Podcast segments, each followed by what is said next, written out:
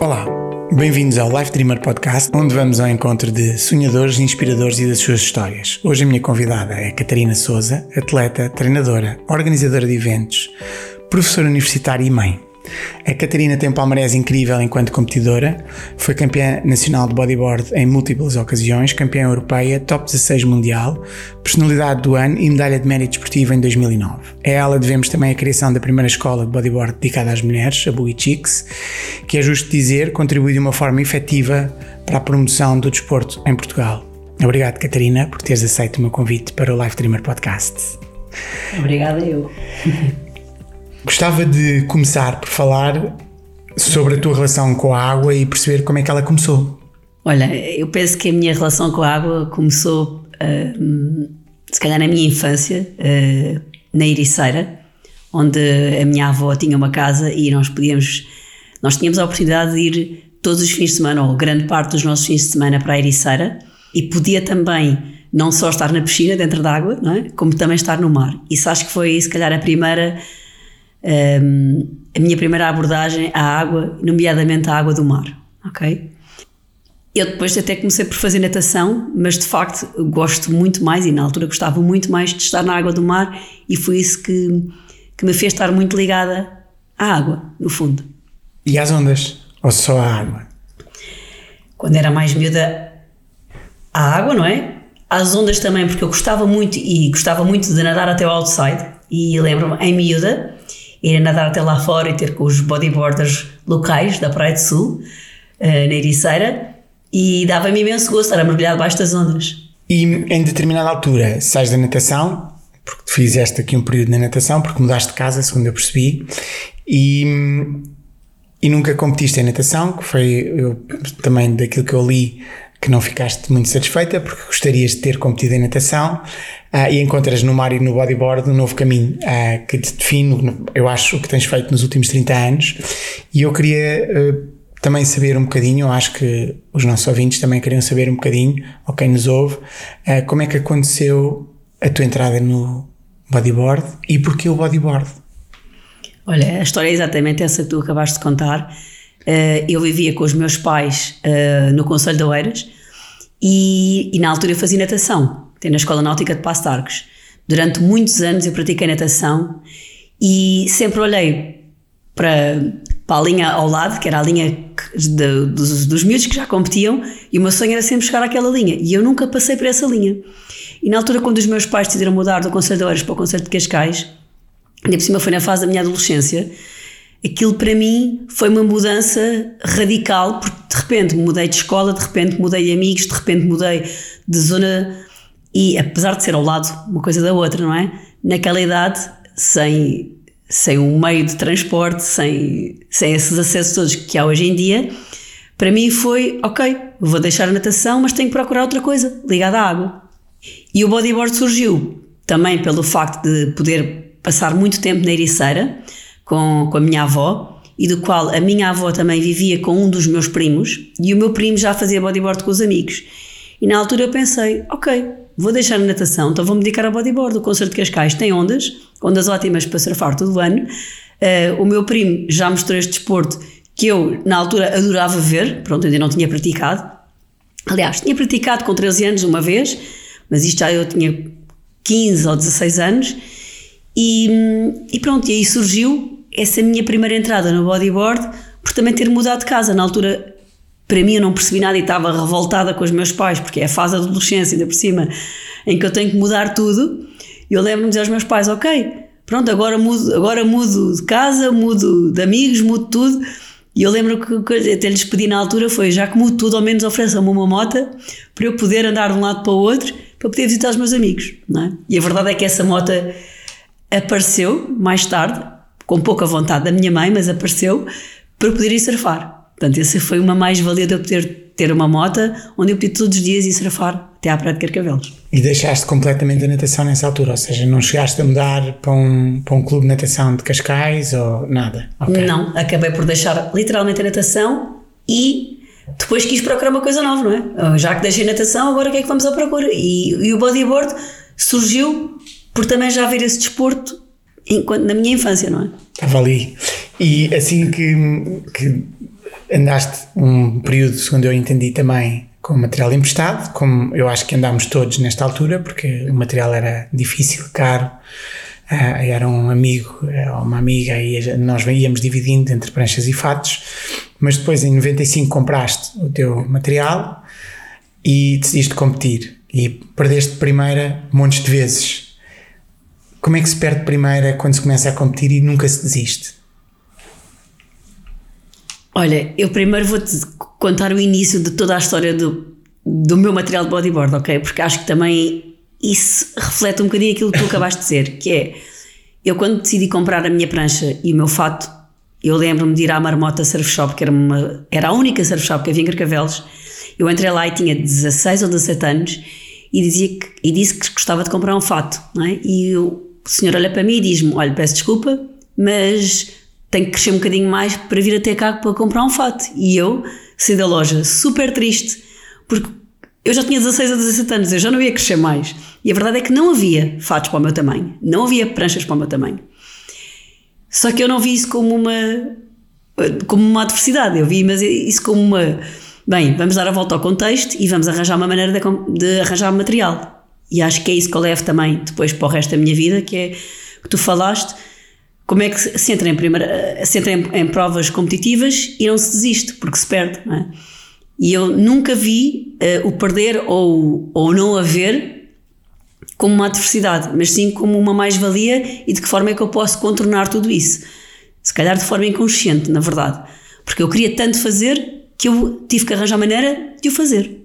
Achas que podes dizer que as adversidades são algo que te dá pica e que te desafia?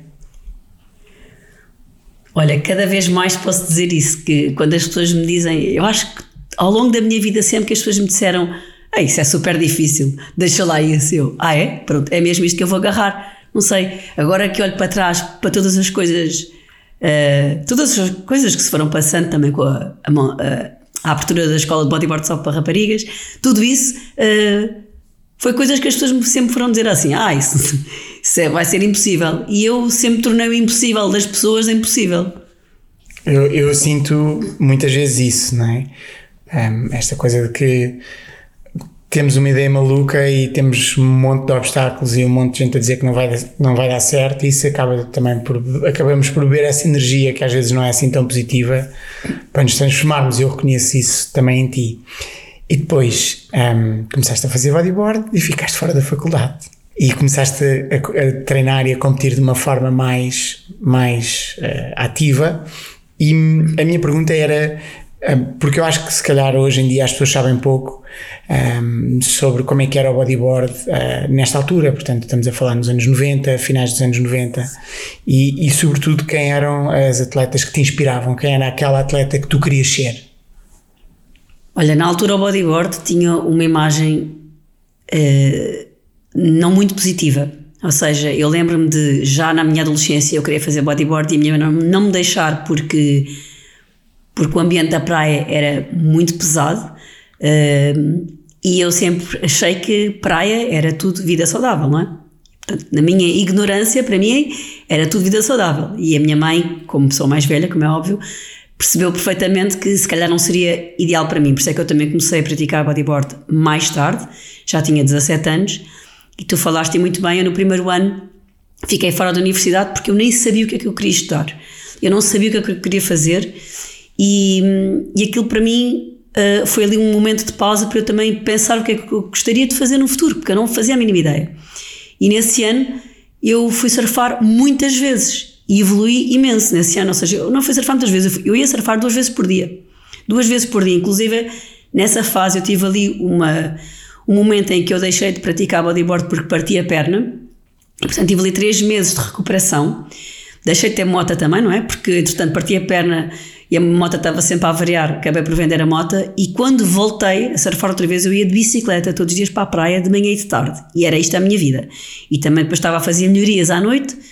Resumidamente, eu não melhorei nada na escola, mas o bodyboard eu evolui imenso. Foste para a educação física Uh, mas já, já lá chegamos. A pergunta era como é que era o ambiente do bodyboard. Tu começaste por dizer que não era muito positivo, que era pesado. Eu acho que era pesado no surfing no geral, não é? Toda a gente achava que era sempre uma malta a fumar umas cenas atrás de umas, de umas tendas, uh, mas na realidade não era bem isso, não é? Havia atletas, eu acho que uma pessoa com 17 anos que faz eh, que vai duas vezes ao mar por dia faz treinos bidiários hoje, não é? Um, e uma pessoa que fica parada durante um ano faz um gap year, portanto hoje está tudo, está tudo certo. Em 95 e 94 se calhar não era bem assim.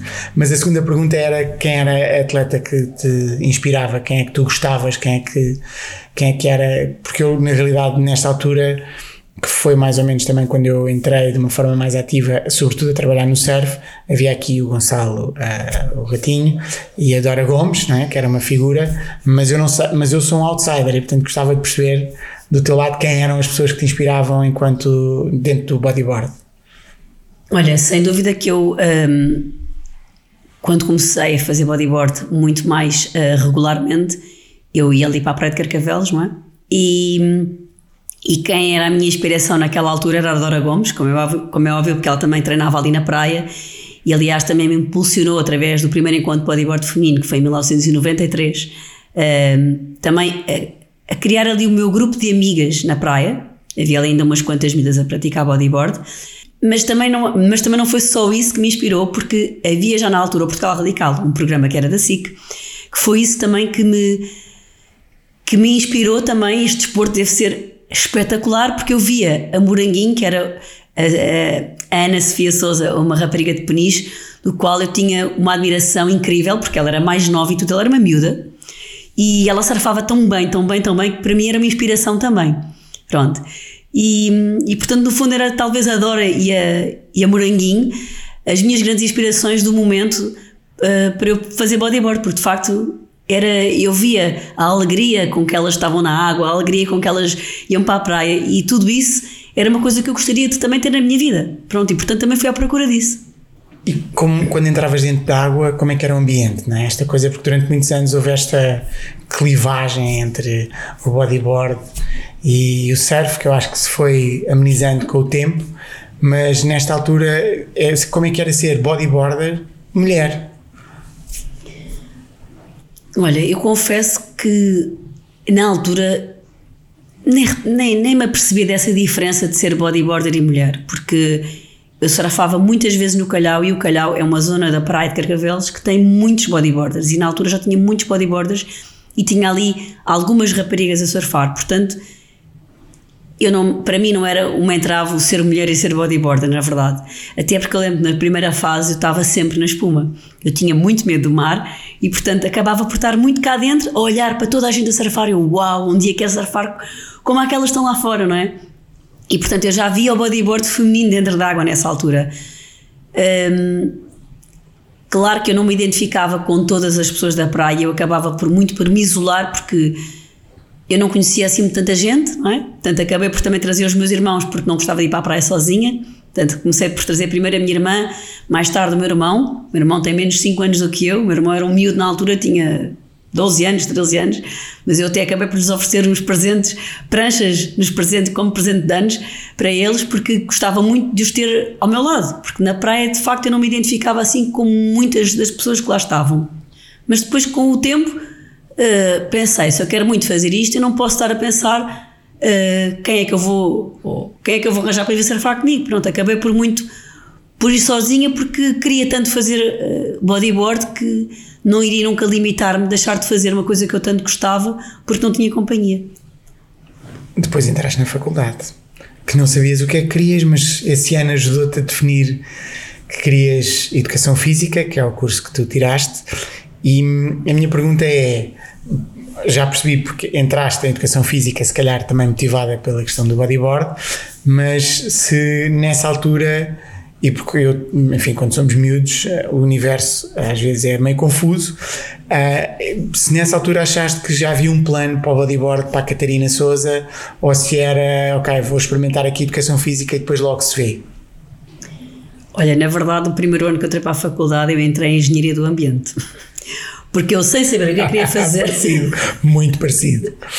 Eu tive um ano da minha vida nesse, nesse curso, uh, que foi bom, não, não vou dizer que foi um ano perdido, porque não foi, acho que é sempre é sempre um ano de aprendizagem, mas cheguei ao final daquele ano e disse: bolas, não é nada disto que eu quero fazer. Eu não sabia ainda o que eu queria fazer, eu queria trabalhar ao ar livre, isso eu tinha a certeza disso, que era o que eu queria fazer, e achei que a engenharia do ambiente tinha muito a ver com o estar ao ar livre, pronto. Mas no final do ano, na verdade, apercebi-me que não, não era aquilo, que ele era um curso que não era para mim. E na altura eu também comecei a ser uh, ajudada pela Dora Gomes. A Dora começou a vir também ali que eu estava entusiasmada com o bodyboard e propôs-me também o namorado dela na altura, o Pedro Soares Martins, uh, começar-me a apoiar ali também com alguns treinos. E como a Dora já estava a estudar Educação Física no FMH, eu pensei, por que não também estudar Educação Física? Porque uh, aí eu consigo também aprender como ser uma atleta. E na altura o que eu queria, quando eu fui tirar Educação Física, quando eu tomei a decisão de tirar Educação Física, foi mesmo o que é que eu posso aprender com este curso para a minha profissão enquanto atleta de bodyboard, que era isso que eu queria. Pronto, e foi isso que me inspirou um bocadinho. Claro, quando eu entrei para a universidade, depois para o curso de Educação Física, claro que não foi nada disso. Os primeiros anos eu não aprendi a ser uma atleta, não é? Como é óbvio, porque estamos a tirar um curso para ensinar os outros nas escolas, porque na altura era isso, ensinar eh, a lecionar os mais variados esportes. Uh, mas no fim do curso, só posso dizer que foi a melhor opção de vida que pude, que pude ter, porque pronto, porque me levou depois uh, a ter as bases para um dia mais tarde ter a profissão que tenho hoje. De treinadora. E, e os teus pais? Como é que passaram, como é que viveram de uma engenheira do ambiente para uma professora de educação física? Olha, confesso que não foi assim tão fácil. Primeiro, porque eu não queria entrar para a universidade, eu queria ser atleta profissional de bodyboard. E na altura a minha mãe disse-me: Olha, filha, vou dar duas opções, que é ou vais trabalhar ou vais estudar. E na altura, quando a minha mãe deu esta opção, eu pensei: Ok, se eu for trabalhar, eu não vou ter tempo para treinar. E como eu quero mesmo treinar bodyboard, eu vou ter que estudar. Portanto, logo aí eu tive que tomar uma decisão. Quando foi trocar de, de, de, de engenharia do ambiente para educação física, uh, não foi assim tão fácil porque eu tive o verão inteiro a pensar como é que eu vou transmitir isto aos meus pais, não é? Especialmente porque os meus pais tiveram a pagar a universidade o ano, o ano inteiro e de repente eu quero mudar de curso. Uh, chegou setembro e eu tive uma conversa muito séria, tive que me sentar com a minha mãe e com o meu pai e dizer Mãe e pai, agradeço imenso o esforço que fizeram durante um ano, mas de facto eu não quero estar neste curso, eu quero ter a oportunidade de entrar para outro curso. E os meus pais foram incríveis porque super abertos disseram: Ok, damos-te mais esta oportunidade, porque se de facto é isso que tu não, que não queres fazer, vamos ter a oportunidade de fazeres uma coisa que tu gostes de fazer. E portanto foi ótimo uh, ter o apoio dos meus pais nessa altura porque, pá, porque foi espetacular mesmo. E eu também depois consegui também uma coisa que eu que eu disse, eu vou procurar maneiras de vos também poder ajudar, que foi procurar um patrocínio da universidade, porque eu estava numa universidade privada, para poder também uh, ajudá-los a suportar os custos do, do curso. E consegui, sendo que até a meio do curso eu consegui 100% de isenção das propinas, o que foi espetacular. Espetacular, de facto. E três anos depois desta primeira competição, em que perdias de primeira, um ano a treinar, e depois à pipe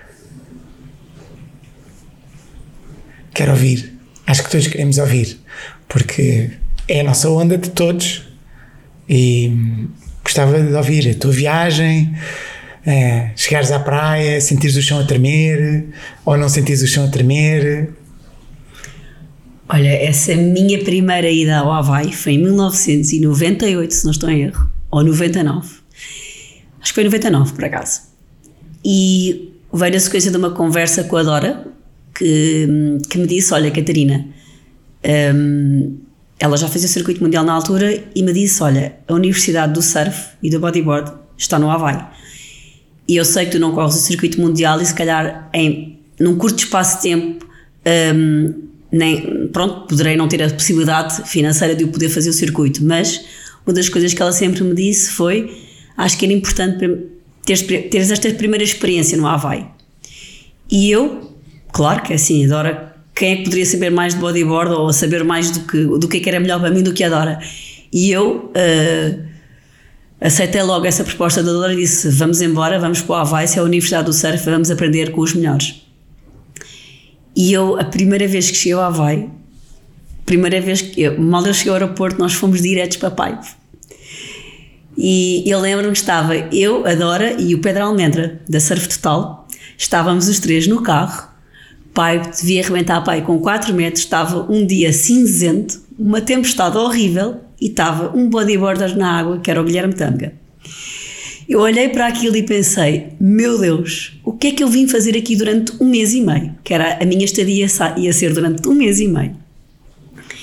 Fui para casa pensar: meu Deus, o que é que eu vim fazer? Eu nunca partilhei isto com a Dora, mas eu pensava: meu Deus, o que é que eu vim aqui fazer? Eu acho que não vim cá fazer nada, porque eu não vou conseguir nunca entrar naquelas condições. Portanto, se isto é pipe, isto não é para mim. mas eu tinha um mês pela frente, não é? Um mês e meio pela frente. E portanto, uh, todos os dias a Dora me levava a pipe. Todos os dias. Eu fui surfar durante um mês e meio a pipe. Todos os dias. Todos os dias, às seis da manhã, de noite, nós saímos de bicicleta da nossa casa, já vestidas, com a nossa prancha debaixo do braço, e rumávamos a pipe. Chegava a pipe, ainda de noite entrava, não víamos o mar, e todos os dias a fazer esta rotina, todos os dias. E se calhar estava uma hora e meia dentro de água e apanhava uma onda. Todos os dias. E essa minha experiência, essa minha primeira experiência, posso dizer que ao final do mês eu, uau, como é que é possível? Afinal, pipe tem de tudo. Tem mar grande, tem mar pequeno, tem onshore, tem offshore, tem muito crowd, tem pouco crowd. Eu pude logo experienciar ali uma série de coisas. Mas isto não é tudo um mar de rosas, porque foi uma adaptação gigante para mim. Primeiro, estar um mês e meio fora de casa, um mês e meio fora da minha família, um mês e meio num país totalmente desconhecido, um mês e meio com uma língua que tinha sido a primeira vez que eu tinha ido viajar para muito longe, que tinha pouca experiência da com a língua e cheguei lá e disse, meu Deus, como é que eu vou falar com esta família? Que eu fiquei em casa de uma família uh, americana, meu Deus, como é que eu vou surfar estas ondas? Tudo para mim foi uma novidade. Mas ao final do mês e meio foi a melhor experiência da minha vida, foi um crescimento gigante e não só em termos de bodyboard, não só em termos da língua, não só em termos de adaptação à nova cultura, que é o Havaí, porque não é América, é o Havaí é completamente diferente. Não é completamente diferente, mas tem muitas diferenças do povo americano e também uh, o valor que eu depois comecei a dar à minha família depois de ter estado tanto tempo fora. E além disso, também uh, o valor que eu tive também de poder estar num curso que me deu a possibilidade de faltar um mês e meio às aulas e quando cheguei ter a oportunidade de recuperar tudo aquilo que perdi, não só pelos professores que me apoiaram 100%, mas pelos meus colegas de turma que foram incansáveis em enviar-me, em enviar para o meu pai, neste caso, e o meu pai enviava-me tudo por fax, porque na altura não havia nem e-mails nem WhatsApps, e eu estudava no Havaí por fax. Para quem não sabe o que é o fax, podem pesquisar, são coisas do século passado ainda. Um, é arrepiante a história e, e é muito arrepiante. E, e foste de facto à universidade. E desse, dessa estadia de um mês e meio, qual é aquela onda que está na tua cabeça? Qual foi a melhor sessão de pipe e o que é que aconteceu nessa sessão? Isso não é fácil dizer, porque eu, entretanto, fui lá mais 10 vezes. Portanto, não me lembro assim tão bem. Mas pode ser uma sessão em pipe, não precisa de ser dessa primeira vez. Na realidade, Uh, essa, essa se calhar até as sessões não foram as melhores todas, foram só de superação, não sei. Não, sem dúvida. Sem dúvida qualquer entrada em pipe é um, é um momento de superação. Mesmo que seja com meio metro, ou, porque com meio metro acaba por não estar ali muitas pessoas e tu, uau, estou aqui sozinha, ou com duas ou três pessoas, estão sempre, está sempre lá alguém, especialmente mulheres japonesas, estão sempre lá. Mas posso se calhar contar aqui dois episódios. Um dia em que entrei de manhãzinha, ainda não vi o mar e o mar não estava assim tão grande e de repente o mar começa a ficar enorme. E imagine o que é que é mar enorme com 100 ou 200 pessoas no pico, porque é isto que acontece, não são 20 nem 30, são 100 ou 200 pessoas no pico e eu só quero é sair dali e depois não é fácil sair.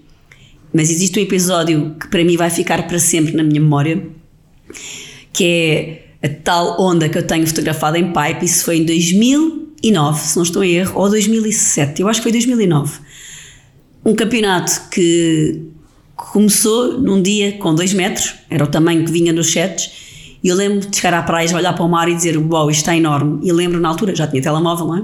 Mandei uma mensagem para a minha mãe e disse: Mãe, o mar está enorme e eu estou cheia de medo. E eu lembro-me da minha mãe me mandar mensagem a dizer: Filha, uh, acredita em ti, tu és capaz. E nessa altura já havia a live stream dos campeonatos, mas era através do. É, pá, eu nem me lembro qual era a rede social que havia na altura, onde as pessoas podiam ver. Não era o YouTube, não era nada disso, mas era, conseguia-se conseguia ver, mas numa qualidade de imagem péssima. Portanto, ninguém, ninguém percebia qual era o tamanho do mar, não é? E nesse dia começou com 2 metros e posso dizer que acabou, eu não sei com quanto. No mínimo tinha 4 a 5 metros. E, e eu fui. Eh, a única coisa que eu pensava era: ok, o que é que eu consigo apanhar dentro destas condições que estão para eu poder ir passando e taíte? E a verdade é que eu me lembro de, nesse campeonato, uh, chegar às meias finais e nesse, antes de entrar para dentro do mar, eu lembro já estar com uma, uma rapariga que era a Claire, que era uma inglesa, estávamos as duas a caminhar na areia, as duas a olhar uma para a outra, e ela dizia-me: Estou tão assustada. E eu, olha, estou igualmente. Eu só via, já não era o terceiro nem o quarto, nem o, era o quinto riff a arrebentar, não sei, só via as espumas bem lá fora, nós as duas completamente assustadas, e a pensar: Ok, vamos fazer isto porque nós vamos conseguir. E eu lembro do Pinheirinho estar no canal nessa altura, estava no canal uh, a ver o campeonato e eu apanhar uma onda, pá, que essa é a onda que eu nunca vou esquecer na minha vida. Eu olhei, quando comecei a remar para a onda, olhei para a onda e disse: Uau, wow, isto é a maior onda que eu já apanhei na minha vida, mas posso dizer que foi uma sensação épica, que é eu comecei a descer a onda eu, uau, esta onda é enorme, como é que eu vou descer isto? Eu comecei a descer, a descer, a descer, a descer a onda, depois ela acabou por me fechar, porque eu nem tive mãos para agarrar quase a onda, eu queria fazer o bottom e mal conseguia fazer o bottom, porque a onda era tão grande e tão pesada, mas pronto, eu posso dizer que não caí da onda, não é?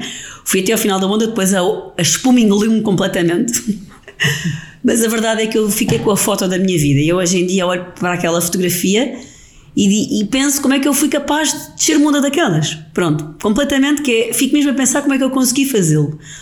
Uh, Lembro-me que a seguir a isso disse para mim mesma e para quem estava à minha volta lá fora que eu não queria entrar mais no mar, independentemente. Quer dizer, claro que eu queria passar aquele hito, mas aquilo já estava no meu limite dos limites. E lembro-me que o Pinheirinho, na altura, quando eu apanhei essa onda, e isto foi sensivelmente a meio do hito, o Pinheirinho disse: Catarina, tens que apanhar as mais pequenas, porque as maiores já viste que isto está insurfável. E eu, eu já completamente revoltada comigo própria, que era: Pinheirinho, não há ondas mais pequenas, isto é o mais pequeno que existe. Pronto, então esta foi, esta foi aquela, aquela memória que eu vou trazer para sempre na minha vida, como uma experiência que eu não sei se vou vivê-la algum dia mais, mas que ficou uh, registada para sempre na minha vida, não só na minha memória, mas registada para sempre como a onda da minha vida, sem dúvida. E não, e não desististe de continuar a apanhar ondas, o que é ótimo, não é? Porque nós andamos sempre à procura da onda perfeita, mas tu já apanhaste, isso é espetacular. Que bom. Olha, desistir é daquelas coisas que eu que eu tenho sempre o hábito de dizer que eu nunca desisto dos meus sonhos. E portanto, se eu adoro surfar, porque é que eu haveria de desistir de, de, ir à procura da onda perfeita? Porque de facto uh, eu não vou desistir, inclusive eu tenho outro sonho que é ir surfar a onda do Tahiti Tiao e, e eu já pus na minha agenda qual será o dia que eu vou surfar essa onda. Será quando eu fizer os meus 50 anos. E se calhar tu vais me perguntar, mas será que tens que ir passar para os 50 anos surfar Tiao? Vou ter, certamente. Não tenho dúvidas nenhumas. Aliás, porque como sabes, eu também tive um desafio dos 50 anos e, e também foi realizado e, portanto, não tenho dúvidas absolutamente nenhumas. E depois começas um, um evento que eu acho que é incrível, que é Boogie Chicks, que já tive a oportunidade de ajudar e gostava de saber, de repente, a Catarina tinha já participado de aos encontros do bodyboard feminino desde 93 e de repente começa e faz uma coisa chamada Boogie Chicks. Porquê é que começaste? Olha, eu comecei primeiro porque porque me inspirei um bocadinho do trabalho que a Dora tinha feito desde 1993 até 1997. Eu, em 1997, co-organizei com a Dora o, o quinto encontro de bodyboard feminino e desde aí até 2004 não houve mais nenhum evento.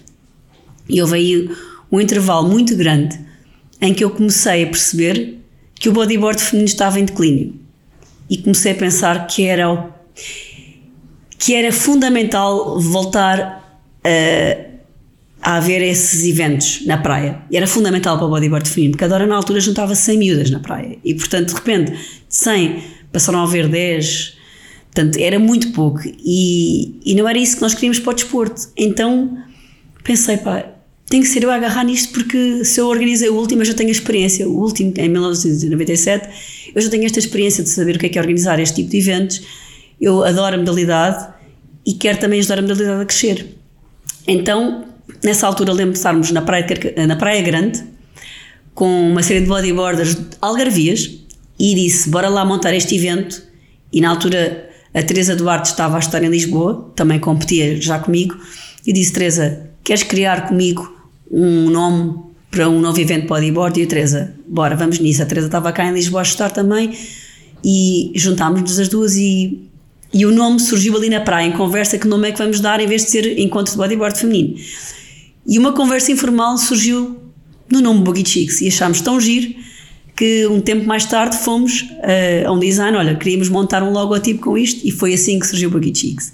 Em 2004 criámos o primeiro Boogie Chicks na praia de São Pedro de Estoril e que conseguimos juntar logo ali 50 a 60 raparigas.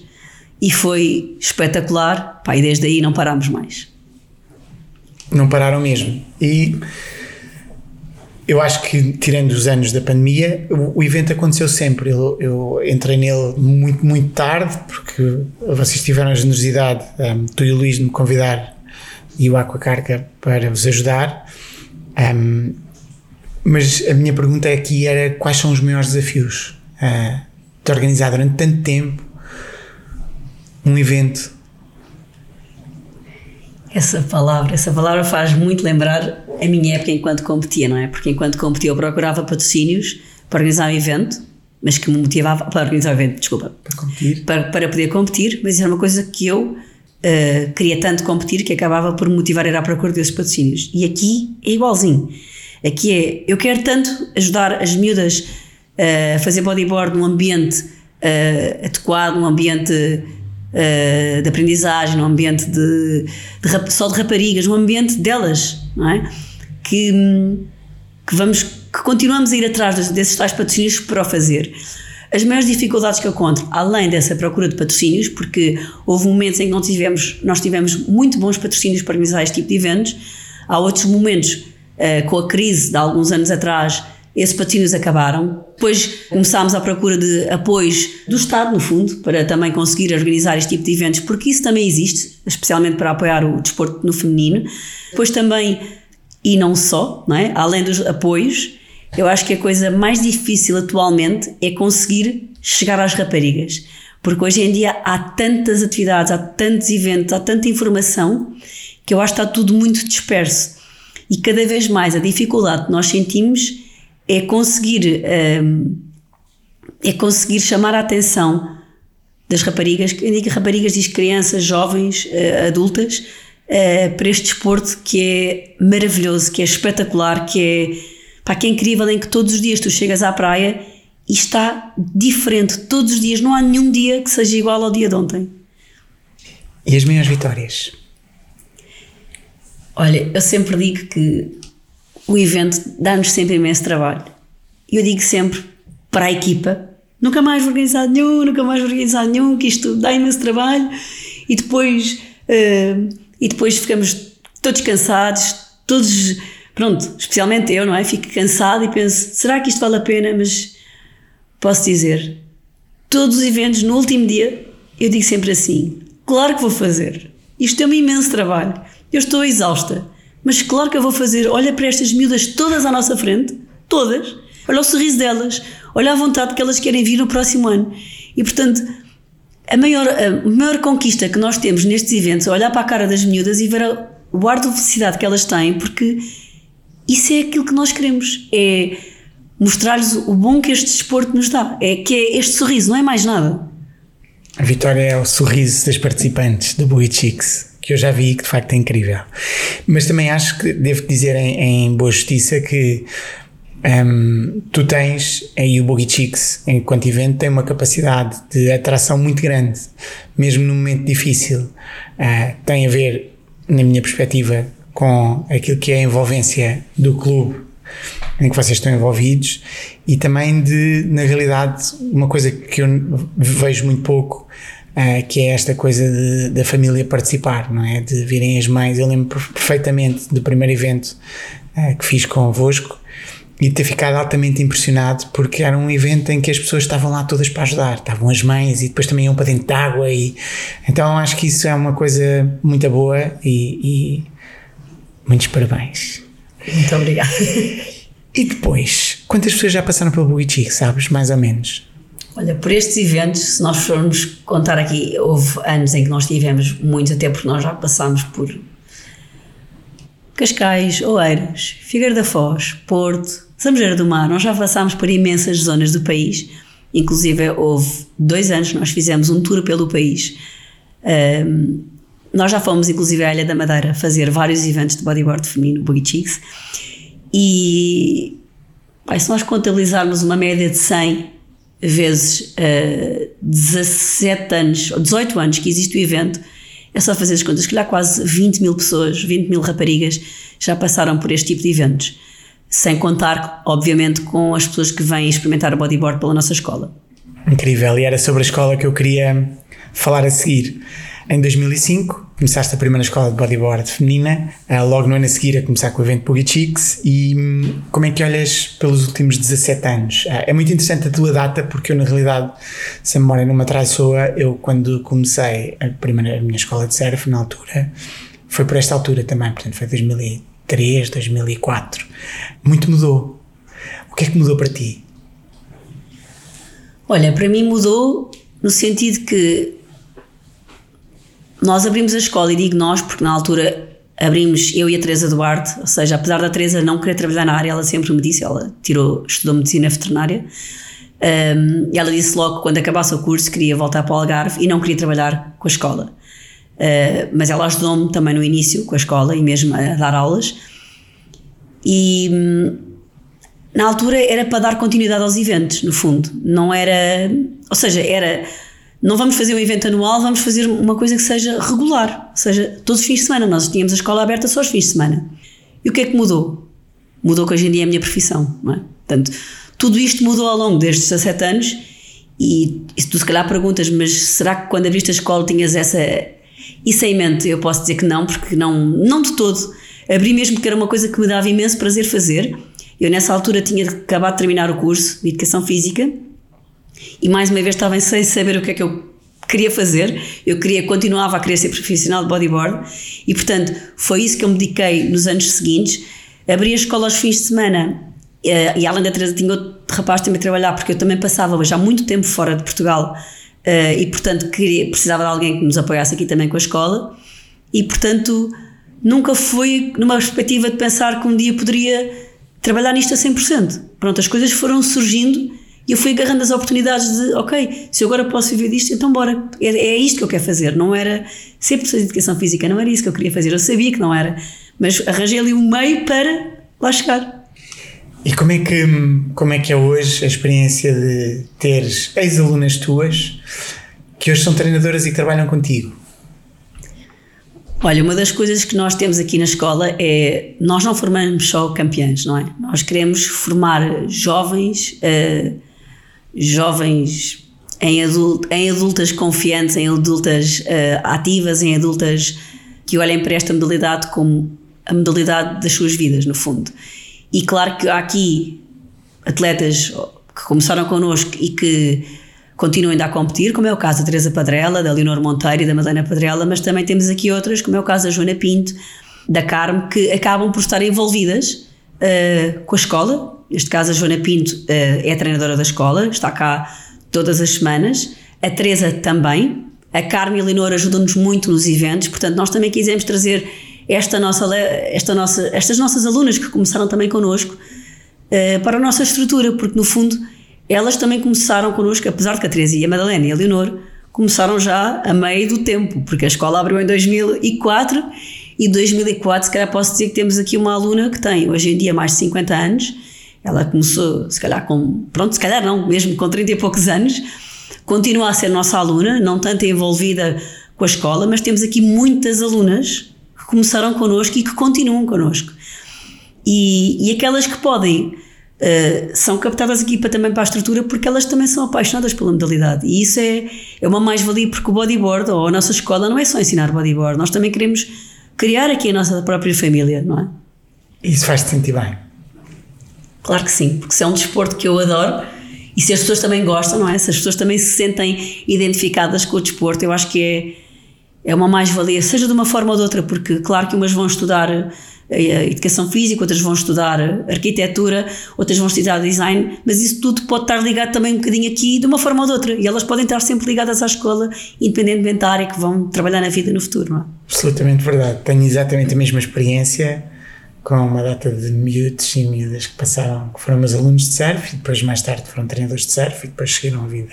Em determinada altura, és treinadora à séria, com títulos nacionais. Um, e como é que tem corrido? Uh, falaste de duas pessoas mais padarela, não é? Uh, como é que é isso agora de ser treinadora? Porque acho que há aqui uma, uma distância entre ensinar as pessoas, transmitir a paixão que nós temos pelo mar às pessoas e uma coisa mais séria que é ser treinador. E a minha pergunta é: tem a ver como é que é ser treinadora de bodyboard, com alguns títulos, naturalmente. Isto ser treinadora de bodyboard deu-me aqui grandes desafios, nomeadamente começar a estruturar os treinos, não é?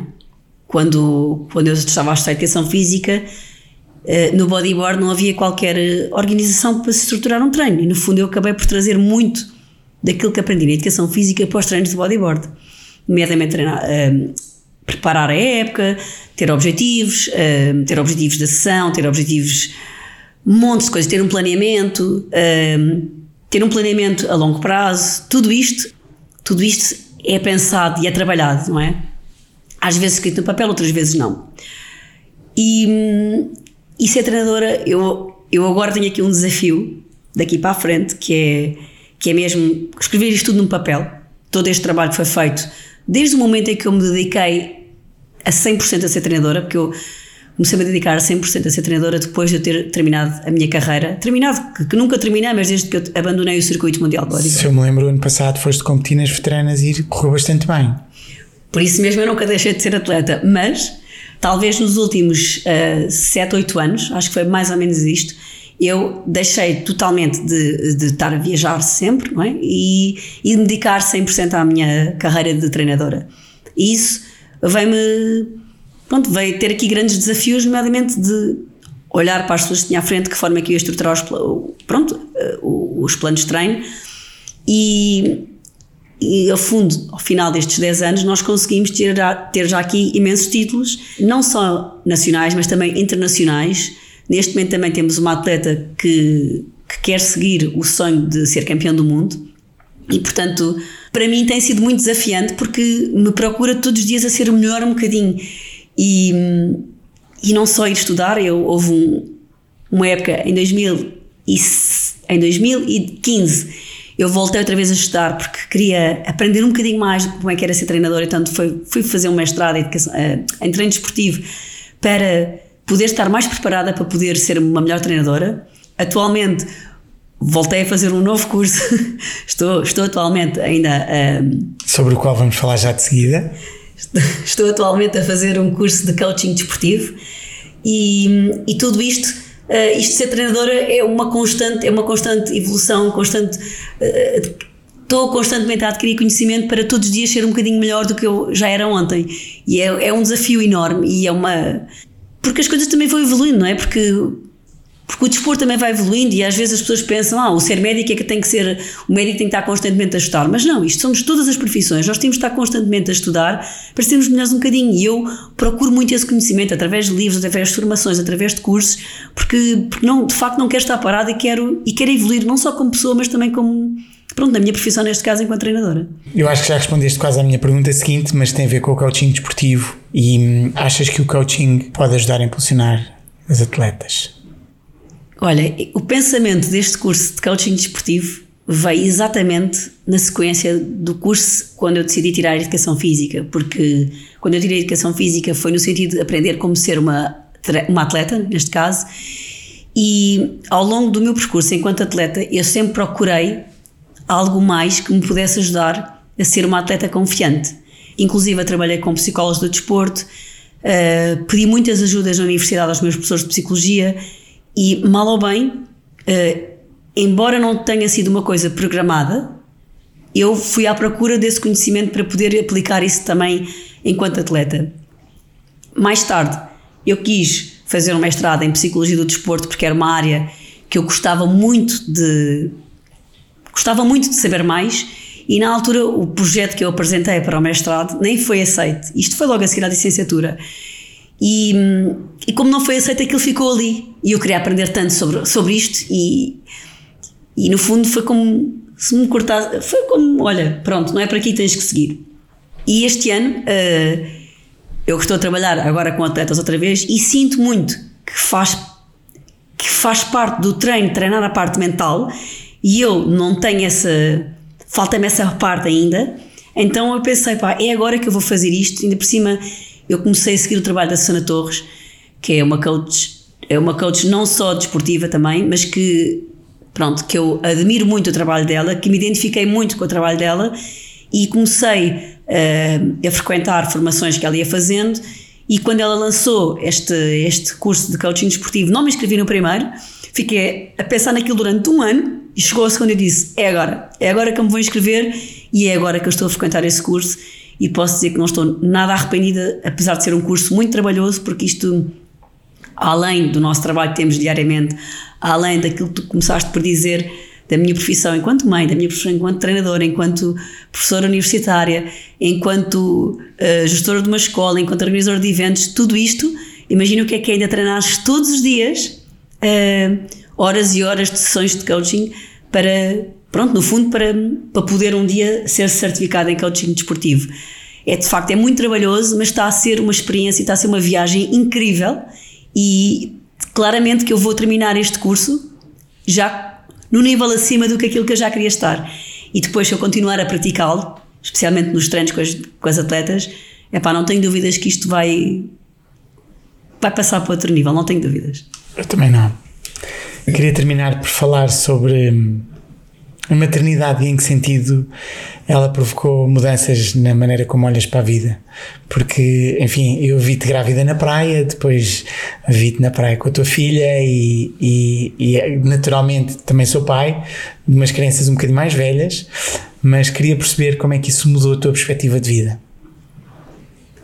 Olha, essa é uma pergunta que eu gostei muito porque de facto uh, mudou a minha perspectiva no sentido que sempre que eu estou a fazer uma coisa, eu estou a 100%. E houve uma altura, pronto, antes de eu ser mãe, não é? Eu chegava a casa e agarrava-me ao computador se fosse preciso, fazia no fundo aquilo que queria porque ninguém estava dependente de mim. E desde o momento que alguém está dependente de mim, uh, no sentido de ser cuidada, não é?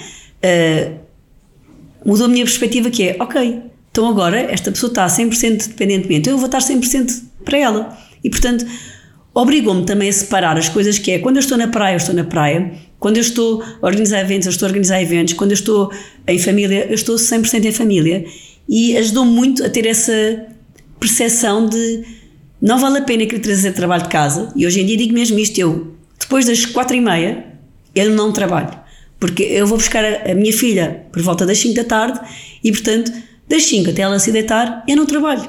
Porque senão não estou 100% com ela. E é o bocadinho de tempo que eu estou com ela por dia e, portanto, para estar é para estar a 100%. Eu acho que a perspectiva que mudou foi exatamente esta, que é que se calhar eu não tinha esta noção antes de ser mãe e que passei a ter esta noção, se calhar já estava a 100% nas outras coisas, confesso que não sei muito bem, mas que se calhar misturava muito o trabalho quando vinha para casa, porque como tu também sabes, o trabalho de escritório de uma escola de bodyboard ou de uma escola de surf como não tinha um escritório físico, acabava muito para trazer para casa e hoje em dia não. Hoje em dia, uh, ou pelo menos defino aqui blocos de tempo que é pronto.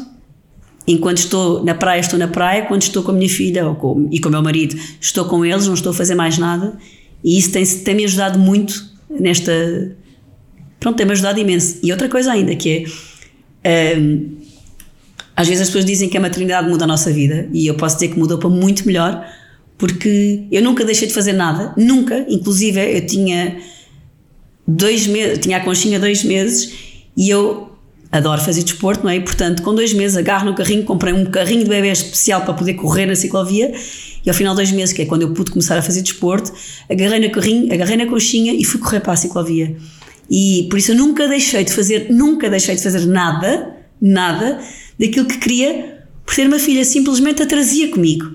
Pronto, é claro que há adaptações, mas nunca deixa de fazer nada. Hoje em dia, quer surfar, Uh, às vezes não dá para estar a surfar uma hora e meia lá fora, leva a conchinha comigo, faço três ondas com ela no inside, diga, mãe vai só lá fora fazer uma onda fácil, ela fica na areia, volto, mas eu não deixei de fazer nada, organizo eventos, a conchinha vai connosco para os eventos desde pequenina, inclusive ela foi ao primeiro, tinha meses ainda, claro que não foi comigo todo o dia, ficou lá a ver um bocadinho, mas... Foi com a avó, que eu me lembro.